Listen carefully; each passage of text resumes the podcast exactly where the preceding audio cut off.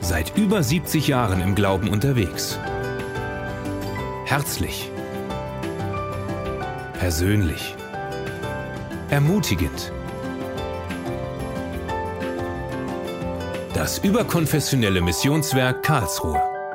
Voller Freude am Leben. Ja, auch von meiner Seite einen wunderschönen Gottesdienst und guten Morgen. Und ich freue mich einfach, dass wir so miteinander die Größe Gottes feiern dürfen.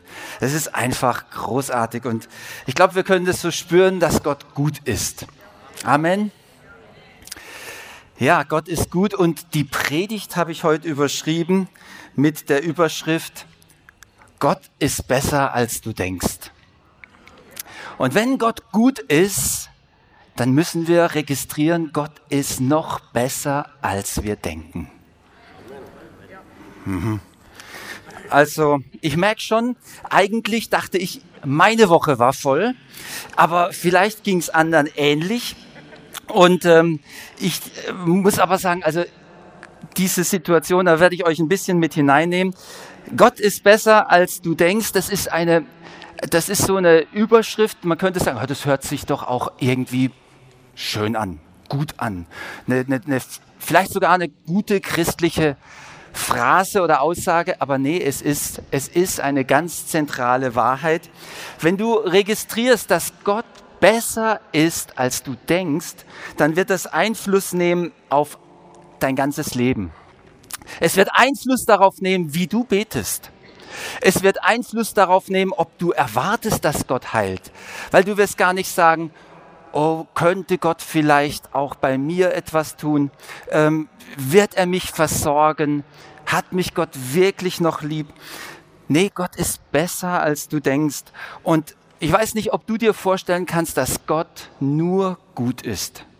Nur gut ist. Er ist nicht manchmal gut. Er ist nicht äh, willkürlich in seinem Handeln, sondern er ist immer und von seinem ganzen Wesen her Güte. Er ist gut und er ist ewig und das ist etwas, das das Wesen Gottes auszeichnet. Dass Gott einfach nur gut ist. Und Gott ist auch dann gut, wenn in unserem Leben Umstände nicht gut sind. Wenn in unserem Leben wir uns von unserer Situation her vielleicht auch gar nicht gut fühlen. Aber ich denke, wir müssen uns das immer wieder sagen und auch vielleicht sagt ihr das mal deinem Nachbarn, Gott ist besser als du glaubst.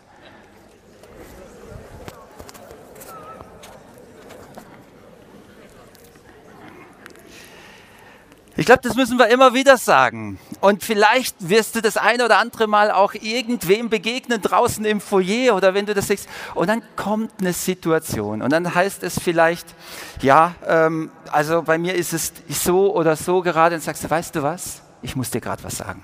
Gott ist besser, als du glaubst. Gott ist besser, als du denkst.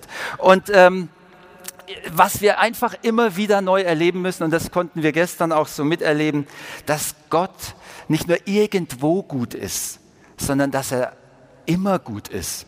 Und dass er seine Güte uns zeigt und dass wir das ganz persönlich erleben können. Der David, der sagte mal in dem Psalm, sehet und schmecket, wie freundlich der Herr ist.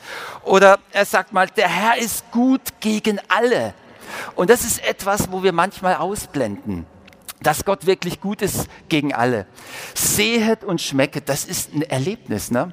Also sehen und schmecken, das haben wir gestern auch tun dürfen, schmecken auch ganz besonders.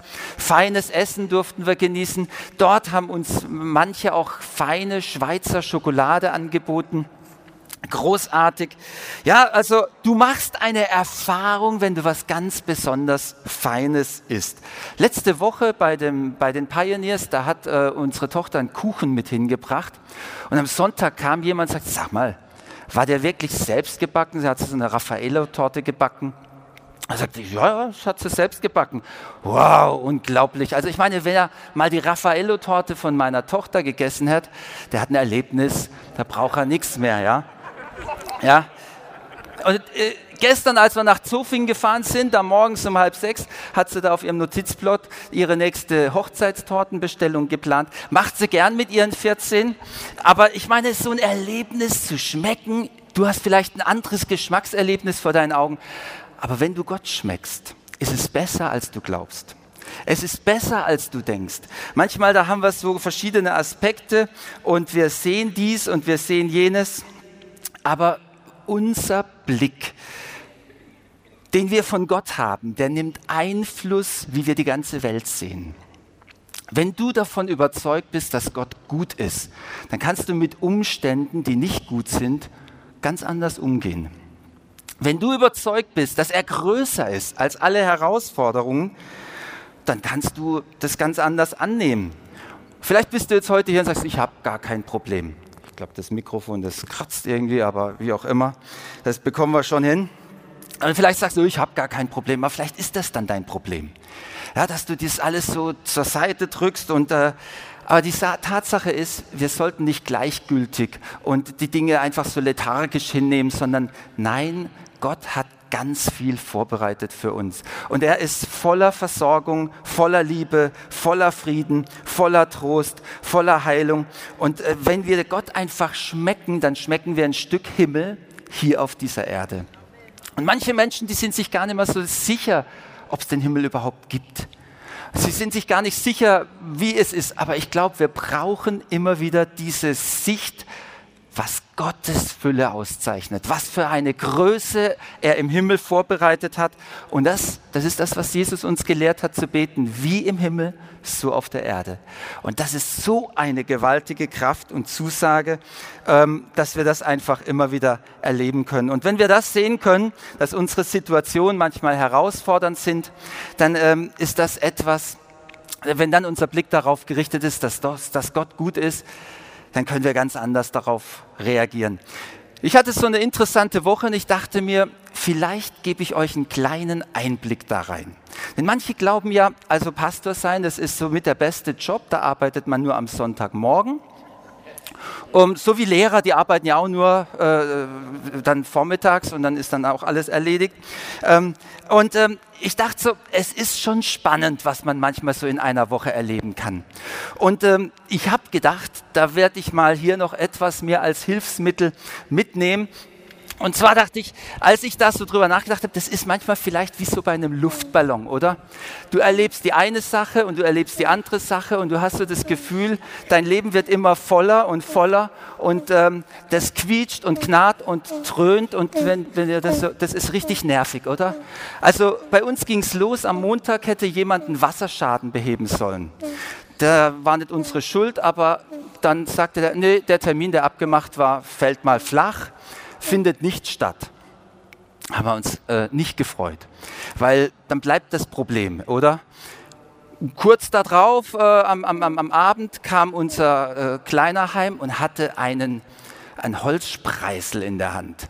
Auch nichts Dramatisches. Ach, das Bild, das habe ich sogar vorbereitet, das dürfte sogar mal zeigen, diese eine Hand.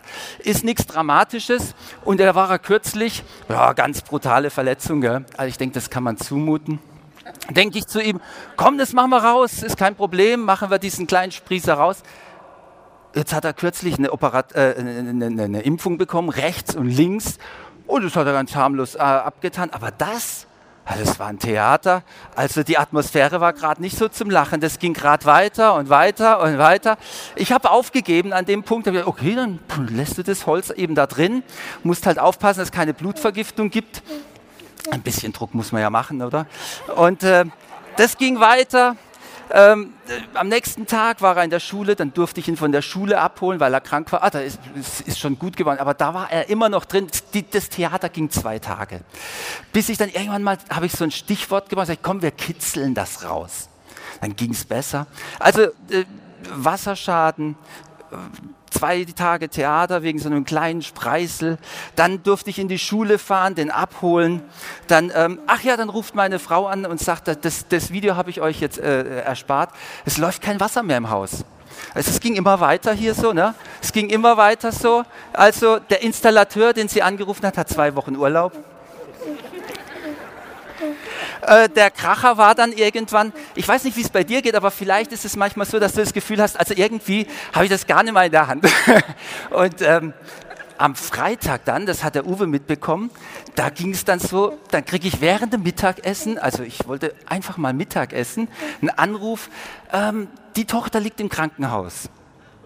Oh, es ging ja gut aber es war trotzdem irritierend.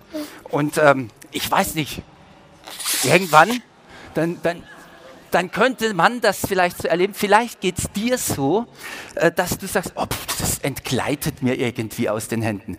Andere wiederum, ich habe noch einen vorbereitet, das werde ich euch nicht ganz so lange darstellen, die, deren Leben sieht vielleicht einfach gut aus, vielleicht so mit ein bisschen Spannung und so, aber vielleicht je nachdem, wie viel Spannung drauf ist, dann, dann kann das irgendwie dann kann das irgendwie so eine Kleinigkeit und, und dann knallt's, oder?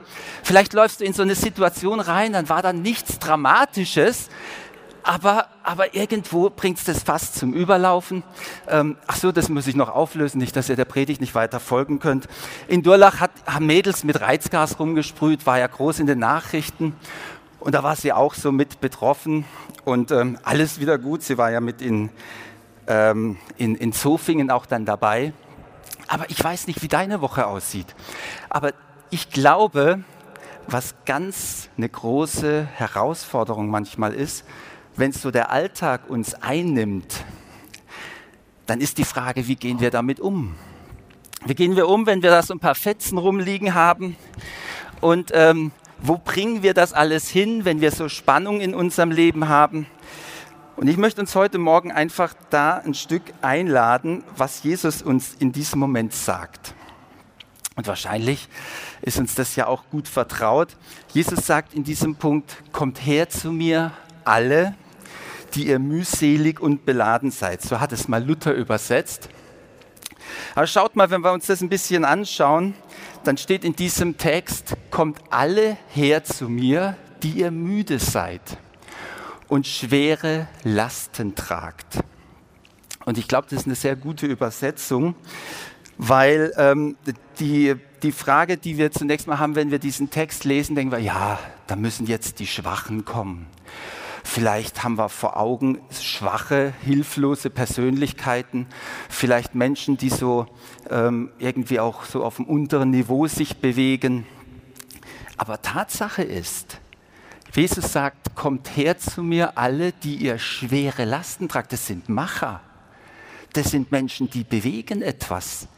Das sind auch Leute, die haben etwas hinter sich gebracht. Dahinter stehen äh, Begriffe. Da muss man einfach mal sagen, also ich habe hier äh, die, die, nächste Folie. Da ist erstmal so äh, dieses eine Wort, das möchte ich mal herausgreifen. Da können wir mal gleich weitermachen. Das ist ein ganz einfaches Wort, das heißt einfach kommt, oder? Da braucht es keine große Exegese. Ich äh, will euch heute auch nicht allzu sehr äh, so mit äh, diesen Ursprachen hier be beschäftigen, aber ich finde es ganz spannend, äh, diesen Text ein bisschen anzuschauen. Aber dieses Wort versteht eigentlich jeder, oder? Kommt. Und was machen wir manchmal? Das ist eine ganz, ganz spannende Frage. Und ich glaube, die muss sich jeder selbst beantworten. Was tue ich, wenn es in meinem Leben spannt? Wenn es vielleicht sogar knallt, wenn vielleicht sogar Fetzen da sind. Die meisten Menschen lenken sich gerne ab. Die verdrängen das. Man kann das auf ganz viele Weisen tun. Man kann das durch Alkohol tun, man kann das aber auch durch Filme gucken tun, man kann das durch Musik machen tun, man kann einfach die Kopfhörer in die Ohren stopfen und dann abschalten, man kann sich zurückziehen, man kann Sport treiben, exzessiv. Man kann, es, die, die, die, manche gehen shoppen. Man kann alles Mögliche tun, einfach nur um auszusteigen. Und Jesus lädt uns ein, zu ihm zu kommen. Und das ist uns manchmal so eine Herausforderung, dass wir sagen, dafür habe ich aber keine Zeit. Das, ähm, das passt mir jetzt nicht rein, ich bin so beschäftigt. Ähm, aber genau das ist die Sache. Und ich glaube, wir sollten uns heute Morgen ganz ehrlich auch vom Heiligen Geist ansprechen lassen. Wie gehe ich um, wenn es in solchen Situationen bei mir eng wird? Und ich habe euch das schon gesagt, da können wir auf die nächste Folie schauen. Ich habe gedacht, ich bringe euch so ein bisschen, wie diese Worte eigentlich so heißen. Also die griechischen Worte, die da gebraucht werden, meinen tatsächlich müde und beladen und haben etwas vom Fitness in sich. Es gibt nur zwei Sorten von Kraft, die wir haben können. Ausdauerkraft und natürlich Muskelkraft, Momentumkraft, also wo wir Gewichte heben. Kurzfristig viel Kraft. Wenn jemand in der Lage ist, viel zu heben, dann ist er in der Lage, Lasten zu tragen. Wenn jemand müde wird, dann hat es was mit Ausdauer zu tun. Beides ist hier angesprochen und ich habe das schon kurz erwähnt. Die Sache, die hier angesprochen ist, es geht eigentlich nicht um schwache Persönlichkeiten. Es geht um alle Menschen. Kommt her zu mir, alle, um solche, die müde geworden sind, um solche, die beladen sind, die unter ihrer Last, die sie tragen, äh, äh, auch zu kämpfen haben. Und ich glaube manchmal, wenn wir uns begegnen, dann sehen wir beim anderen, vielleicht auf Facebook, Instagram und sonst wo, was da alles läuft. Aber wir wissen gar nicht den Preis. Wir wissen gar nicht, wie müde das macht. Wir wissen gar nicht, wie beladen sich das anfühlt. Und äh, du kannst vielleicht sagen, oh, der andere hat ein schönes Haus, der andere hat vielleicht dieses oder jenes, aber was dahinter zu bewerkstelligen ist. Vielleicht begegnet dir jemand voller Freude, aber du weißt gar nicht, wie es im Innern aussieht. Jesus lädt uns alle ein, zu ihm zu kommen. Alle. Und da möchte ich uns heute Morgen ermutigen, uns diese Einladung von Jesus mal ganz neu zu Herzen gehen zu lassen. Was macht Jesus, wenn er uns äh, einlädt, zu ihm zu kommen? Nun, ähm, ich habe euch noch ein griechisches Wort mitgebracht, das kann man fast schon übersehen. Anapauso heißt das da, ja. Das klingt schon nach Pause, oder? Da macht die Anna eine Pause, oder? So, äh, und äh, Anapauso, ausruhen. Was wir von Jesus bekommen, ist Frieden und Ruhe und diese Ruhe, die ist nicht nur eine Sache von Nichtstun, von äh, einfach äh, Untätigkeit und physikalischem Innehalten, sondern das ist ein Geschenk. Das ist, eine, das ist mehr als ein, ein, ein, ein äh, Ausspannen, äh, sondern das ist ein Geschenk Gottes. Ruhe ist ein Geschenk des Herzens, weil es ist eine Gabe Gottes. Er sagt, ich will euch Ruhe geben. Und wisst ihr, wir können auch sehr beschäftigt durch die Woche gehen und haben trotzdem eine Ruhe in uns. Und da kann man wirklich diesen Satz wörtlich nehmen, alles mit der Ruhe. Wir können geschäftig sein und Ruhe ist nicht eine Frage der To-Do-Liste, die kann sehr voll sein du kannst es aus einem inneren Geschenk der Ruhe Gottes tun. Das ist eine geistliche Gabe, Ruhe. Oder du bist getrieben und hast überhaupt nichts auf dem Plan. Ähm, auch das ist eine Möglichkeit. Was wir hier jetzt weiter sehen, das ist tatsächlich ähm, ein Bild, in das uns Jesus mit hineinnimmt, der sagt, was er jetzt tun möchte, wenn wir bei ihm ausruhen oder uns Zeit mit ihm nehmen. Ähm, dieses Wort ausruhen, äh, das klingt schon sehr nach Couch. Aber das kann ganz unterschiedlich sein, wie du deine Zeit mit Gott erlebst. Es könnte sein, dass du im Auto sitzt und du hast einfach jetzt eine Zeit, wo du vielleicht eine Lobpreis-CD reinmachst. Es kann sein, dass du unterwegs von A nach B bist, von der Bushaltestelle zum irgendwo hin. Und während dieser Zeit nimmst du diesen Weg und gehst ihn mit Gott. Wichtig ist, dass du Zeit hast, wo du auf Empfang schaltest wo du Gott zu dir reden lässt. Und was Jesus tun möchte in dieser Zeit ist Folgendes. Ähm, wir klicken mal ein Bild weiter. Er sagt, ähm, nehmt auf euch mein Joch. Was ich hier habe, ist ein Esel und der hat auch so ein Geschirr drüber. Also da ist ein Esel mit einem Geschirr. Und ähm, wir sind ja eigentlich im Bild gesprochen, das ist immer sehr nicht, nicht sehr komfortabel und sehr charmant, wenn man sagt, die Gemeinde nennt ja Jesus Schafe, oder? Aber Schafe werden eigentlich nicht beladen. Also Schafe sind keine Lasttiere. Und trotzdem in der Gemeinde ist es so der einzige Ort, wo manchmal Schafe als Lasttiere unterwegs sind. Ähm, das äh, müsst ihr euch einfach mal zu Gemüte führen. Aber wenn du Lasten trägst als ein Schaf, dann bist du dafür nicht gebaut. Wenn du Lasten trägst als ein Esel, funktioniert das zwar besser, aber dann, ja, ähm, bleibt die Analogie euch überlassen, in welcher Verfassung ihr euch dann fühlt. Aber wozu uns Jesus einlädt, ist, dass wir dieses Geschirr von uns runter tun. Und dann habe ich ein anderes Bild dabei. Ähm, ja, das sind also zwei Ochsen und ähm, wir können mal kurz ein Bild weitergehen, was vielleicht noch deutlicher ist. Es geht darum, um dieses Joch, das sich auf zwei Lasttiere verteilt. Und man hat mir mal erklärt, dass äh, man dieses Joch immer so gestaltet, dass da ein stärkeres Tier mit einem schwächeren zusammengespannt wird. Und das Stärkere gibt die Richtung an. Was glaubt ihr, wenn wir unter das Joch, gehen wir bitte das Bild zurück, unter das Joch mit Jesus gehen, wer das Stärkere unter diesem Joch ist? Na, Jesus ist das Stärkere, äh, in diesem Bild gesprochen, das stärkere Lasttier. Und das Bild ist nicht, Gott lädt uns eine Last auf und seine Last ist leicht, sondern das Bild ist, wir gehen unter das Joch mit Jesus und er trägt unsere Last.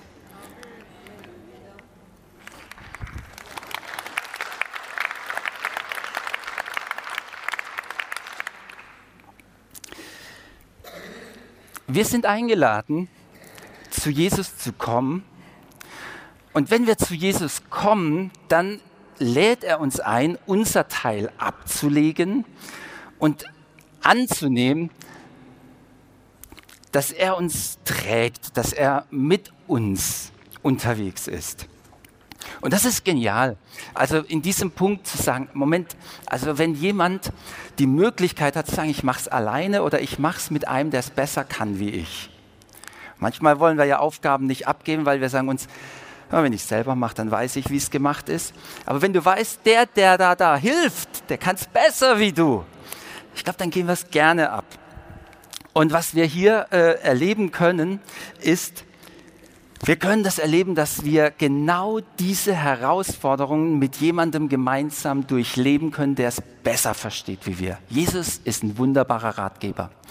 Und wenn er ein Ratgeber ist, dann versteht er ganz genau, ähm, was zu tun ist. Und da kann ich wieder nur sagen, Gott ist besser, als wir denken.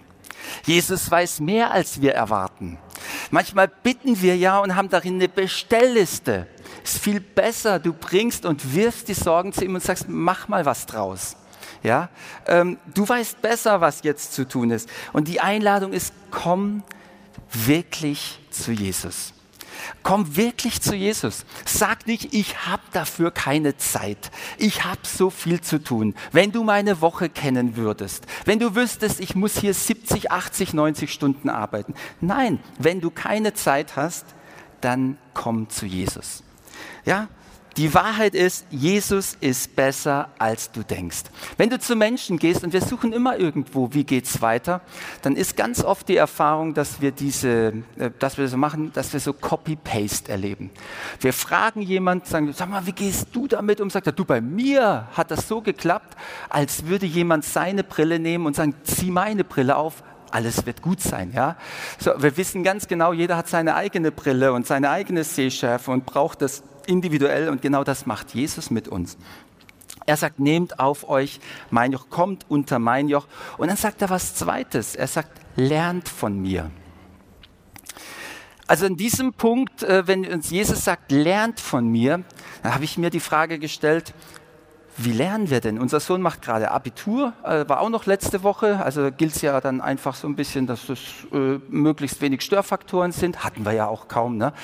Und ähm, aber wie lernt man denn wirklich gut?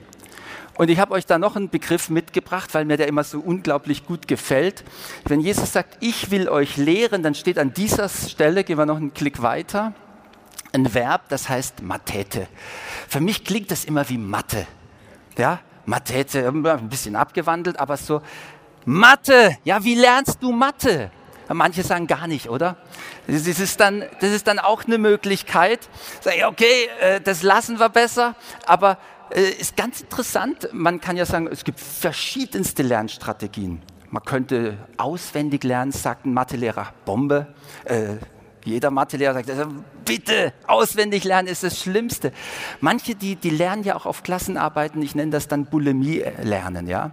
Wird alles reingestopft, in der Klassenarbeit rausgekotzt und dann ist es wieder vergessen, ja. Ist alles vorbei, ja. So, das ist ja furchtbar, oder?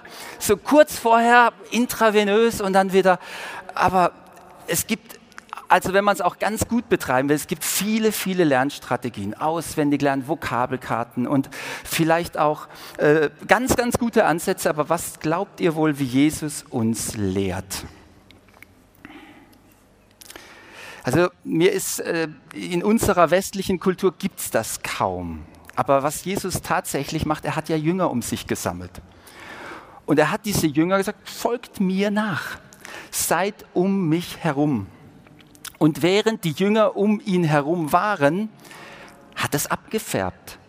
Es hat einfach äh, auf sie abgefärbt. Tatsächlich ist es so, als wir als Pflegefamilie von der, vom Jugendamt überprüft wurden, ob wir da äh, einigermaßen vernünftig mit Kindern umgehen und dann ähm, haben die uns da am Tisch, ich habe die Situation noch, leib, äh, noch, noch so lebendig vor Augen, haben die uns gefragt, welche Regeln habt ihr zu Hause?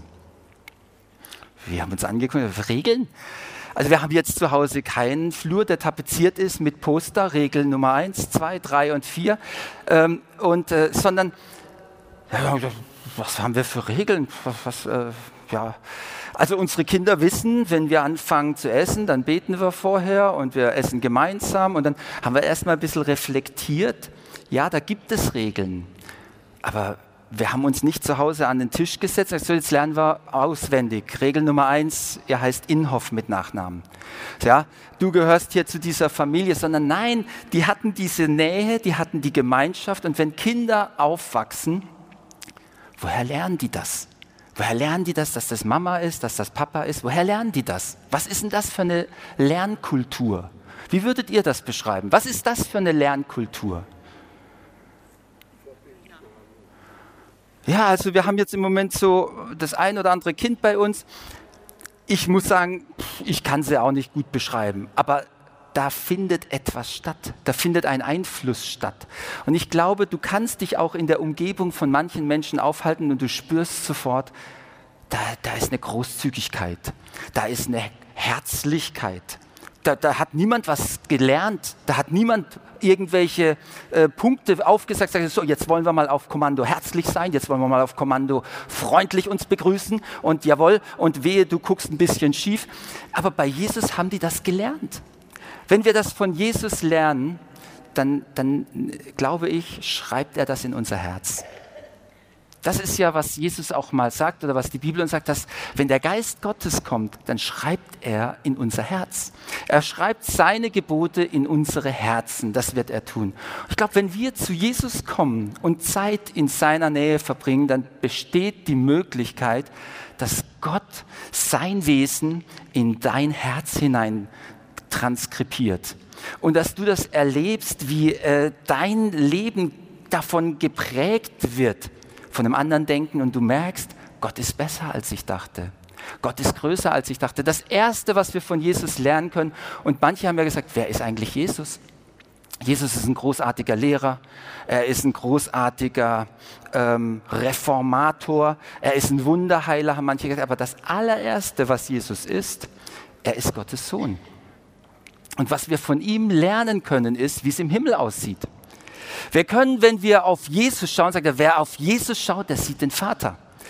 Und äh, tatsächlich ist es so, wenn du dich in seine Umgebung begibst, dann kann deine Vorstellung über Jesus, über Gott komplett sich erneuern. Jesus ging durch diese Zeit und dann hat er am Sabbat geheilt. Und die Leute waren total irritiert. Sagen, das geht nicht. Am Sabbat heilen, wie kann man das machen? Jesus sagte, Moment, der Sabbat ist für die Menschen da, nicht die Menschen für den Sabbat. Oder dann haben sie erklärt, wie sie dies und jenes zur Hand haben pflegen. Und Jesus sagt einmal, ihr irrt vollständig, weil ihr weder die Kraft Gottes noch die Schrift kennt. Und das ist etwas, das wir in der Gegenwart Gottes kennenlernen können. Wir können Gott erleben, wir können ihn schmecken und sehen, wie freundlich er ist. Wir können die Kraft erleben und wir können verstehen, was wirklich ist. Jesus hat gesagt, ja, Mose hat euch gelehrt, zum Beispiel beim Thema Scheidung, äh, das geht so und so. Aber die eigentliche Absicht Gottes ist, ja, und Jesus hat überall das Bild, das in den Köpfen war, neu von Gott definiert und hat uns ein neues Bild gezeigt und aufgezeigt. Und Jesus, er will eben nicht in unser Lernheft schreiben, dass wir zu ihm kommen und jetzt eine Schulklasse-Lektion mitnehmen, sondern er will in unser Herz schreiben. Und dann möchte ich uns einladen, Tatsache ist, du lernst diese Dinge nur ausschließlich in der Nähe von Jesus. Das heißt, wenn du dir diese Zeit nicht nimmst, dann wird das in deinem Leben niemals diese Prägung und diese Perspektive für Gott ermöglichen und auch zulassen. Und äh, wir lesen das äh, auch über das Leben von Jesus selbst. Jesus sagt auch, er ging früh am Morgen raus und hatte Gemeinschaft mit dem Vater. Das Erste, was wir von Jesus lesen nach seiner Geburt war, wie er drei Tage am Stück im Tempel war und dann mit zwölf Jahren die ganze Elite, religiöse Elite beeindruckt hat. Und dann haben sie gesagt, ja, was machst du denn, Kind? Ja, wisst ihr nicht, dass ich da sein muss, was meines Vaters ist? Er hatte ganz früh diese Identität äh, in seinem Herzen. Und ähm, dann lesen wir, dass Jesus nach der Gewohnheit äh, am Sabbat in die Synagoge ging. Und wir lesen, dass Jesus auch von Zeit zu Zeit Auszeiten nahm. Zum Beispiel in Lukas 6, Vers 13, da lesen wir, es begab sich zu der Zeit, dass er auf einen Berg ging. Ist toll, oder? Jesus war ein Bergsteiger. Jawohl. Also da gehe ich auch gerne mit Jesus auf den Berg. Und, ähm, und dann hat er das getan, was wir an Karfreitag tun. Jawohl, eine Gebetsnacht hat er eingelegt. Und er blieb die Nacht über im Gebet zu Gott.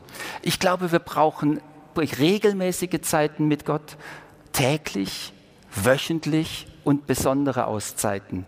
Besondere Zeiten, wo wir sagen, da lasse ich auch Dinge, die in meinem Alltag sind, ein Stück hinter mir und lass mich mal von Gott äh, auf eine ganz neue Weise inspirieren. Petrus war ja mal ähm, mit äh, Jesus auf dem Berg, Elia und Mose, und dann war er so beeindruckt. Er sagt, hier ist so gut sein, lass uns Hütten bauen.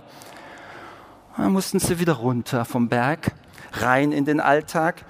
Und ähm, ja, ich glaube, wir können nur in diesen Zeiten unser Bild von Gott wirklich auf eine Weise erweitern lassen, dass unsere Vorstellung von Gott immer mehr dem entspricht, wie er wirklich ist. Und dass wir sehen, Gott ist besser, als wir glauben. Und äh, ich möchte uns noch einen Text kurz zeigen, da steigen wir nicht so tief ein, Epheser 3, Vers 13. Ähm, das können wir kurz auf die Folie nehmen. Nämlich genau dann, so könnt ihr in dieser Gegenwart mit, bei Jesus, könnt ihr mit allen Heiligen begreifen. Vorausgeht, dass der Paulus sagt, er betet für die Christen in Ephesus, welches die Breite und die Länge und die Höhe und die Tiefe ist, auch die Liebe Christi erkennen, die alle Erkenntnis übertrifft. Wir brauchen das was man nicht mit Gedanken greifen kann, was man vielleicht spüren, fühlen, in unserem Herzen nur wahrnehmen können. Das brauchst du. Du brauchst diese Zeit in der Gegenwart Gottes, damit, wenn es überall spannt und knallt, du dann wieder innerlich zur Ruhe kommen kannst und alles mit der Ruhe Christi angehen kannst. Und dann lesen wir weiter. Das ist ja nur ein Komma am Ende dieses Satzes und klicken mal noch weiter, damit ihr erfüllt werdet mit der ganzen Gottesfülle. Und nun kommt ein Abschnitt, einer meiner Lieblingsabschnitte der Bibel, denn hier hat Paulus ein Wort erfunden. Ein Wort, das es nicht gibt. Ähm, das findest du nirgendwo und das kann man im Deutschen auch nicht wirklich wiedergeben. Wenn man es wirklich genau übersetzt, heißt es dem aber, der überschwänglich tun kann, über alles hinaus. Tatsächlich steht da, klicken wir einfach mal eine, ah, ich lese es erst fertig was wir bitten oder verstehen nach der Kraft, die in uns wirkt. Und dann gehen wir mal eine Folie noch weiter. Und da steht eigentlich der über alles hinaus. Nimm ein Glas und füll dieses Glas über alles hinaus, fließt es über. Reicht, oder? Mehr geht nicht wie überfließen. Der über alles hinaus über überfließend gibt. Das ist, was Gottes Größe ausmacht. Das können wir uns gar nicht vorstellen. Es ist tatsächlich so, dass diese Größe so groß ist, so grenzenlos, dass wir Mühe haben, diese Güte Gottes wirklich zu greifen. Es ist über alles hinaus, über, überfließend. Und das ist etwas, das Gott dir schenken will. Und du bekommst das in der Gegenwart Gottes. Du bekommst das in der Nähe von Jesus. Du bekommst das, wenn du dieser Einladung folgst. Komm, kommt alle, kommt alle zu mir. Ich will dann das Joch runter und ich will euch lehren. Und ich möchte euch noch mit einer kleinen Geschichte diesen Gedanken abschließen und ähm, abrunden. Und ähm, da habe ich euch ein kleines, ähm, wie sagt man, Kinderbuch mitgebracht. ähm, von Bill Johnson. Bill Johnson ist Seniorpastor der Battle Church, also ähm, eine der weltbekannten und ähm, einflussnehmenden Gemeinden. Und ähm, der hat ein, ein Kinderbuch geschrieben. Gott ist wirklich gut. Und äh, kann ich euch empfehlen, habe ich meinem Sohn geschenkt. Und ähm, was dann äh, in dieser Geschichte abläuft, ist ein kleiner Spatz fliegt zu seinem Freund dem Eichhörnchen. Und da gucken wir mal kurz, da haben wir eine kleine Bildergeschichte gebaut. Und das Eichhörnchen im Sommer sagt, ich bin nicht sicher, ich habe Sorge, dass ich nicht genug Eicheln für den Winter finde. Ah, und der Spatz ganz äh, hilfs, äh, also bereit, hilfsbedürftig, also Hilfe zu leisten, äh, sagt dann, okay, ich schau mal, was wir tun können, ich habe noch andere Freunde. Und dann sagt das Eichhörnchen noch, mach dir keine Sorgen, Gott wird schon sich um mich kümmern. Aber es hört der Spatz nicht, fliegt weiter. Und dann gehen wir mal weiter. Wo fliegt er denn hin? Ja, er fliegt zuerst zur Eule und denkt, die Eule ist weise, die weiß, wie damit umzugehen ist. Und dann sagt die Eule, aber du, ich kann dir nicht helfen. Meine Augen sind sonst so schwach. Er fliegt weiter, kommt zur Ziege, denkt sich, oh, die Ziege, jawohl, die, die kann das, ähm, die kann mir helfen, die kann auch über den Zaun springen die, wenn die da jetzt äh, da im Moment da in der, in, im Gehege ist und die Ziege sagt, du, ich habe so Angst, ich habe so Angst, dass da draußen ein Wolf ist. Dann sagt er, jetzt gehe ich mal zu dem Welpen rüber und dann fragt er den Welpen und der sagt, du, weißt du, ich würde so gerne, ich würde so gerne, aber auch er sagt, ich habe hier ein Gehege, komm nicht raus. Und am Ende geht dieser kleine Spatz, wird fast noch von der Katze erschreckt und ähm, hat so seine ganze Geschichte. Am Ende landet er an dem Zaun, der, an einem Grundstück, wo eine Lilie drin steht. Und diese Lilie steht in etwa für den Heiligen Geist. Also da findet der Dialog statt. Und ähm, wer diese ganze Geschichte lesen will, liest einfach hier weiter. Ich mache jetzt kurz äh, den Abschluss und ähm, äh, sag mal kurz, was dann am Ende Gespräch ähm, die Lilie sagt. Da sagt sie, in der Welt haben wir vielleicht Probleme, aber Gott ist immer mit einer Lösung zur Stelle. Wie bei Eichhörnchen. Du hast mir erzählt, dass es zurzeit nicht genug Eicheln hat. Dieses Problem hat es durch die Welt, in der wir leben. Aber Gott hilft uns immer zu. Auch wenn wir das nicht sehen.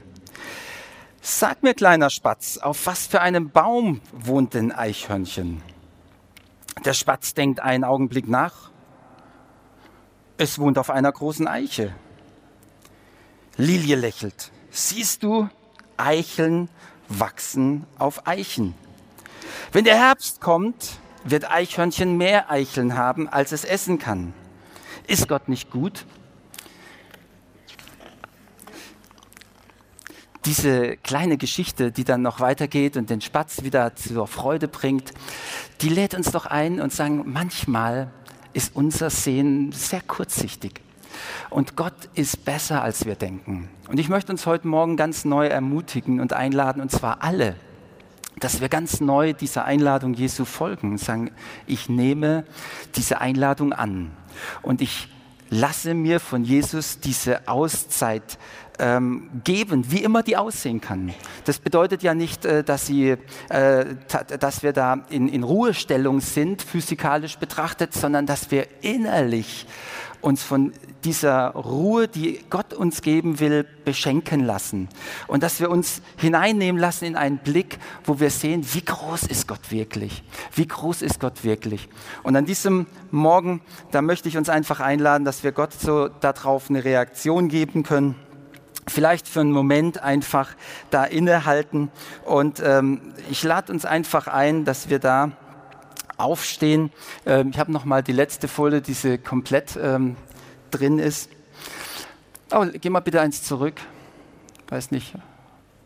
Ja, also diese, diese einladende Folie kommt und ähm, ich wollte noch mal diesen Text lesen, wo Jesus sagt: Kommt her zu mir, alle, die ihr müde und äh, müde seid und schwere Lasten tragt. Ich will euch Ruhe schenken. Nehmt mein Joch auf euch und ich will euch lehren, denn ich bin demütig und freundlich und eure Seele wird bei mir zur Ruhe kommen. Stehen wir doch zusammen auf Und ich möchte an diesem Morgen einfach einladen und sagen, vielleicht bist du hier und sagst dir, ja, das ist äh, vielleicht eine ganz äh, gute Sache. Ich habe das aber noch gar nie gemacht. Ich bin noch nie zu Jesus gekommen. Also ich kann nicht erneut zu ihm kommen, weil bisher gibt es diese Beziehung für mich nicht. Und ich möchte an diesem Morgen einfach fragen, ob es so Personen gibt, die an diesem Morgen sagen, eigentlich wünschte ich mir so ganz neu oder überhaupt erstmal eine persönliche Beziehung zu diesem großen Gott zu haben. Wie groß bist du, haben wir vorhin gesungen. Wie groß bist du? Gott ist nicht nur groß, er ist auch gut. Und er ist gütig genau für dich und für dein Leben. Und wenn du heute Morgen hier bist und sagst, ich will, dass dieser große Gott seine Güte in mein Leben bringt, dann möchte ich dich einfach um ein Handzeichen bitten, möchte ich fragen und ich möchte gern mit uns beten und für dich beten. Da sehe ich doch einige Hände. Da möchte ich einladen, vielleicht sind manche da, die sagen, ich weiß gar nicht, wie ich das so für mich formulieren soll. Dann nehmen wir doch diese Folie, die ich noch vorbereitet habe. Und ich lade uns ein, einfach als Unterstützung dieses Gebet gemeinsam zu sprechen. Und ich spreche es uns vor und lade uns ein, es gemeinsam mitzusprechen. Sprechen wir doch einfach gleich gemeinsam. Himmlischer Vater, ich habe erkannt, dass ich dich brauche. Bitte komm in mein Leben und vergib meine Schuld. Ich glaube, dass du mich liebst.